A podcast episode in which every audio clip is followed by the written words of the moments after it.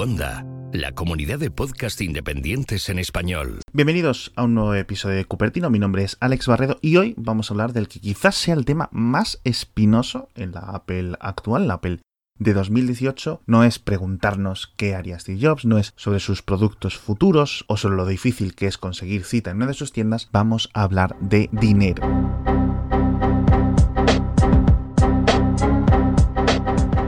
Y es que Apple siempre ha sido una compañía de productos caros, de productos con un precio por encima de la media, y que hasta la llegada del iPod Apple siempre fue una empresa relativamente exclusiva por factores tecnológicos, por factores económicos, y sus decisiones recientes en 2018 de una subida de precios general en la mayoría de sus productos hacen difícil verla de otra forma.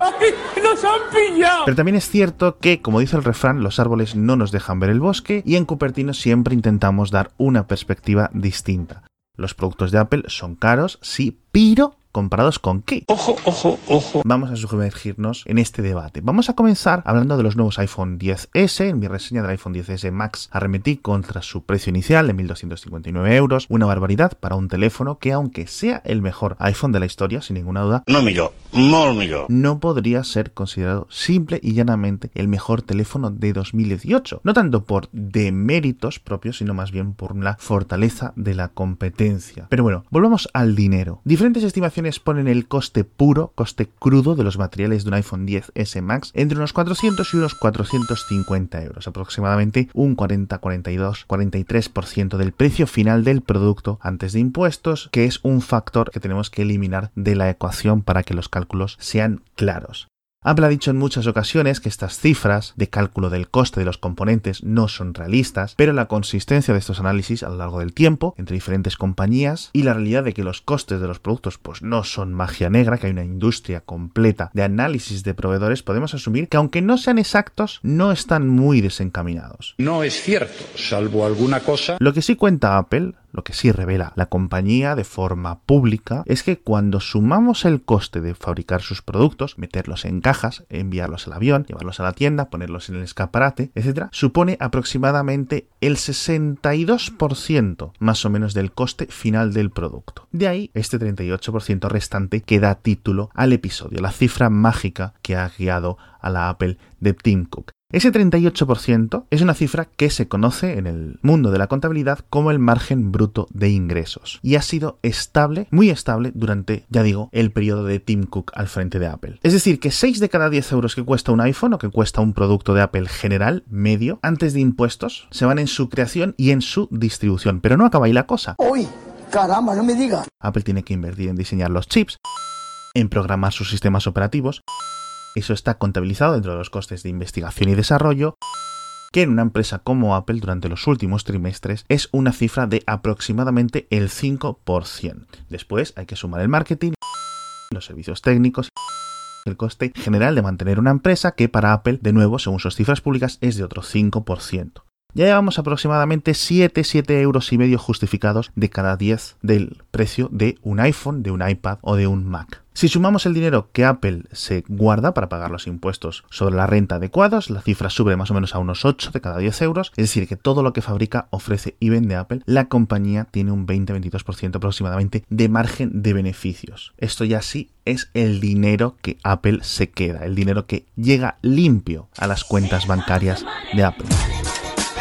Esta cifra, de nuevo, lleva estática sin inmutarse casi una década, el tiempo más o menos que lleva Tim Cook al frente de Apple. Pero, ya digo, aquí hay un problema, los más viejos del lugar lo recordarán bien, un 20% es una cifra muy alta para una compañía principalmente de hardware como es Apple. Apple no fue una empresa que se tiró sus primeros 20 años de vida a riesgo de desaparecer por nada. Esto no habría ocurrido si tuvieran márgenes de beneficio del 20%, claro que no. Durante las épocas de Mike Markula, de Gil Amelio, de John Scully o de incluso de la vuelta de Steve Jobs, los márgenes de beneficio de Apple eran muy bajos e incluso negativos de vez en cuando. Obviamente hay que tener en cuenta que también en este 20% cálculos como las cuentas de iCloud, los servicios que tienen márgenes mucho más altos, también como los periféricos, las fundas, los teclados. También podemos decir con razón, con razón que Apple y otras empresas multinacionales no pagan los impuestos suficientes gracias a sus diversas técnicas de contabilidad, que si Irlanda, que si los Países Bajos, que si Delaware, que la subsidiaria de inversiones en Nevada, etcétera, etcétera, etcétera. Pero bueno, todo esto sigue siendo legal y Apple sigue las diversas legislaciones internacionales a rajatabla. Pero ¿este 20% es mucho o es poco? Al no haber realmente ninguna compañía como Apple metida en hardware, metida en software, metida en servicios de forma similar, no sabemos realmente muy bien con qué compararlo. Otros fabricantes de hardware, por ejemplo, como Lenovo, tiene un 1, un 2% de margen de beneficios, Hewlett Packard tiene un 5% más o menos. En empresas principalmente de servicios como Google, la cifra es algo más alta, por ejemplo, un 20%, una cifra que podemos considerar incluso sorprendentemente baja para una empresa que vende publicidad, como es Google. Pero bueno, es que tiene unos costes muy altos de investigación y desarrollo, unos costes muy altos de servidor, por ponerlo simple. Samsung, Samsung Electronics, ha flotado más o menos alrededor del 12% durante los últimos años, su margen de beneficios, pero es una compañía más de hardware con peores márgenes. Por ejemplo, también Microsoft ronda el 30% casi desde que el mundo es mundo, Intel tiene otro 20%, etcétera. Con lo cual, ya digo, no son grandes ejemplos para compararlos con Apple porque no hay ninguna compañía muy similar. Pero por último, se me ocurre, por ejemplo, Nintendo. Luigi, number one. Que tiene una media de un 15% de margen de beneficios, más o menos. Es una compañía que vende software, es una compañía que vende hardware, es una compañía que está empezando a ofrecer cada vez más servicios. Mucho más pequeña, Nintendo, pero una compañía relativamente similar. Pero bueno, volviendo al dinerito de nuevo, podemos concluir que la Apple de hoy, la Apple del iPad, del Apple Watch, del MacBook Air, se ha creado en torno a este 20% de margen net. Costase el iPad 300 euros, costase 1000 euros, costase los iPhone 700 o costase los iPhone 1400 euros. El margen de Apple no ha cambiado. Tenemos un margen de beneficios del 20% y un margen bruto de ingresos del 38%. Estables quietos, fijos. Los productos de Apple son más caros, pero porque su coste interno también es más caro. La cosa clara. Esto no es una justificación, claro, es una explicación. Apple podría hacer muchas cosas por mejorar, como hemos comentado durante las últimas presentaciones de sus productos y claramente ha racaneado en muchos aspectos y creo que elevar el coste de toda su gama de productos de forma gradual y constante es una estrategia que les puede salir mal o muy mal a largo plazo y ese es el segundo tema que quiero comentar. Una vez explicado dónde va y dónde viene el dinero, vamos a ver qué es lo que ha ocurrido con las diferentes gamas de productos durante este 2018 que ya acaba. Comenzando por el producto que yo creo que está en las muñecas de muchos de vosotros, el Apple Watch. Durante sus primeros tres años de vida, el coste de un Apple Watch de tamaño grande, el de 42 milímetros ahora de 44, ha pasado de 400 dólares a 430 dólares, un aumento del 7%, que es justo el aumento de la inflación durante este periodo de tiempo. A cambio, tenemos un producto ampliamente mejorado en muchos aspectos, lo cual es fruto de la evolución tecnológica propia de estos dispositivos. Ahora tienen 16 GB de almacenamiento, sensor de electrocardiogramas, GPS, mejor pantalla, resistencia al agua, un procesador mucho mejor, etcétera, etcétera, etcétera. Podemos concluir de forma positiva además que el Apple Watch de 2018 no solo es mejor producto que el de 2015, sino que también ofrece muchas más funciones por el mismo precio. Y este es el tipo de evolución tecnológica que se espera de Apple, más y mejor por el mismo precio. No creo que haya ningún forofo ni ningún detractor de Apple capaz de argumentar lo contrario.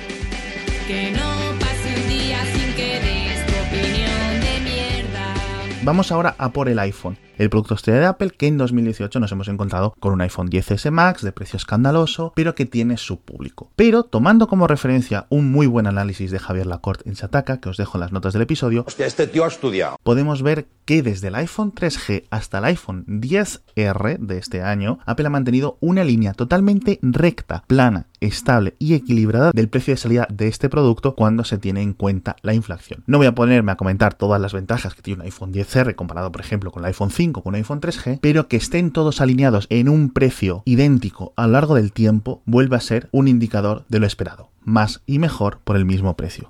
Lamentablemente, a Apple le falla la narrativa al ofrecer iPhones mejores a precios superiores, se crea una división entre los compradores habituales que ven como en 2018 el mejor iPhone del mercado es aproximadamente un 70% más caro que el mejor iPhone de hace 5 años, incluyendo también los costes de inflación. Si la cuela y si no me la pela. Esto es una realidad que es difícil de asumir, con razón para los más fieles a la compañía, pero la pregunta real es, ¿cómo justifica Apple la diferencia entre un iPhone 10R y un iPhone 10S Max? Una pantalla ligeramente mejor que la mayoría de consumidores no pueden diferenciar, una cámara extra y un 3D Touch que me atrevería a decir que el usuario medio desconoce por completo. ¿Dónde está el límite para Apple? Es imposible realmente saber, quizás en un par de años veamos iPhone que superen los 2.000 euros, quizás se estabilice el precio o quizás incluso intenten reducir la distancia entre los precios de los nuevos modelos de iPhone. Pero bueno, mientras Apple siga ofreciendo opciones como el iPhone iPhone 10R, creo que el consumidor medio de Apple va servido. Pero bueno, antes, rápidamente, el patrocinador de esta semana ya sabéis que es el MIB, el Master Internet Business de LISDI, el primer máster integral de transformación, especialización y profesionalización del negocio digital, donde podrás obtener conocimientos claves en clases magistrales con los mejores expertos digitales. Tiene un proyecto troncal, grande, gigante, buenísimo, en el que vas a emplear toda una visión estratégica que consigues la digitalización de una compañía real que creas, es decir, dentro del curso, dentro del máster, montas tu propia empresa, con dinero real, con metodología real, con realidad pura y dura, ¿no? Así que pasaos por el enlace que están en las notas del episodio para ver este MIB, este Master Internet Business de ISDI. Y ahora tenemos que hablar también del caso, quizás el más espinoso de todos, el nuevo MacBook Air, nuevo modelo de 2018 que llegó tras años de abandono por parte de Apple, con una pantalla retina y de identificación biométrica, un trackpad muy mejorado, etcétera, como grandes novedades. El precio subía de 1.099 euros a 1.349 euros, una subida de precio aproximadamente del 20%, tanto en euros como en dólares como en otras monedas.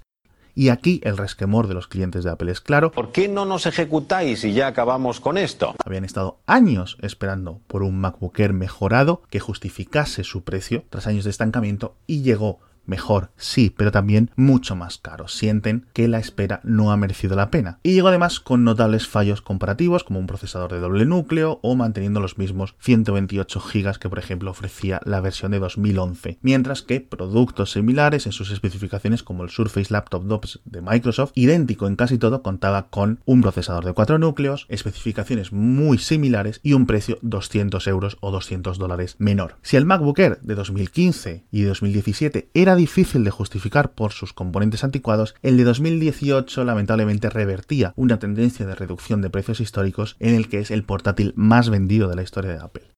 Pero por último, una cosa buena. Creo que todos podemos estar de acuerdo en que la vía perfecta, entre comillas, ha sido la mantenida por los iMac durante los últimos 5 años, puertos suficientes, CPUs modernas y actualizadas de 4 núcleos y una pantalla excelente. Un iMac de 27 pulgadas en 2018 cuesta lo mismo que el modelo de 2012, lo que contando con la inflación supone una reducción real de precios aproximadamente de un 10% y que encima desde 2014 cuenta con esta fantástica pantalla 5K. Este cambio, esta evolución de componentes y de precios del iMac de 27 pulgadas es lo que debería haber ocurrido con el MacBook Air en 2014. Y el hecho de que no haya pasado ha sido la verdadera pena de todo esto.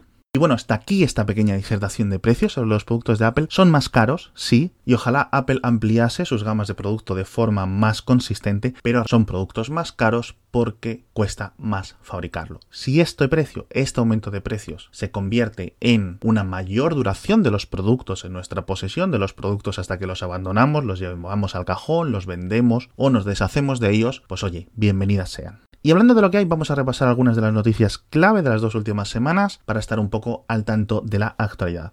Apple Music va a estar disponible en dispositivos con Alexa de Amazon en un anuncio sorprendente. Lo va a hacer a partir de esta semana, el día 17 de diciembre. Una gran noticia, sin ninguna duda, para aquellos que quieran mantener un sistema de altavoces ajeno al HomePod por motivos de precio, porque ya tienen unos altavoces buenos y los han, entre comillas, hecho inteligentes con un Echo Dot o similar. Que por cierto, hablando de Apple Music, el servicio musical ha alcanzado los 56 millones de abonados, 6 millones más que la última cifra que conocíamos hace 8 meses, sigue por detrás de Spotify en total de clientes de pago, pero durante los últimos 12 meses ha recortado las distancias ligeramente, un poquito. Y cambiando de tema, en cuanto al servicio de películas y series de Apple, la compañía ha llegado a un acuerdo con A24 para los próximos 7 años. A24 es el estudio independiente de Hollywood fundado hace apenas unos 6 años y que está detrás de películas y que está detrás de cintas como Moonlight, que ganó el Oscar en 2016 a Mejor Película, o también de las excelentes Room, Hereditary o The Lobster. No se sabe cuántas películas forman parte de este contrato, de este acuerdo, ni si serán exclusivas para Apple o van a gozar del típico estreno combinado, tanto en Apple Video como en los cines. Que por cierto, para saber más sobre esta plataforma de Apple, te recomiendo que escuches el episodio de Cupertino en el que desgranamos todas las películas y series que Apple está produciendo para este servicio.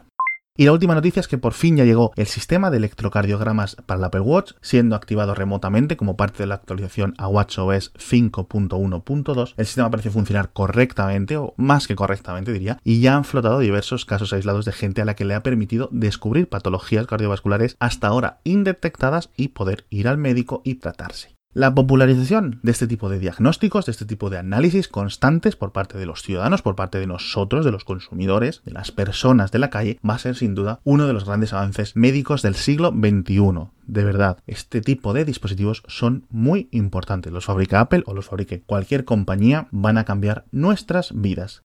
Y hasta aquí el episodio de Cupertino de esta semana. Me despido recordando que tenéis enlaces a todo lo comentado en el episodio en las notas del capítulo y que además podéis seguir toda la información tecnológica cada día desde Mixio, tanto en podcast como en boletín de correo electrónico. Mi nombre es Alex Barredo y nos vemos en el próximo episodio.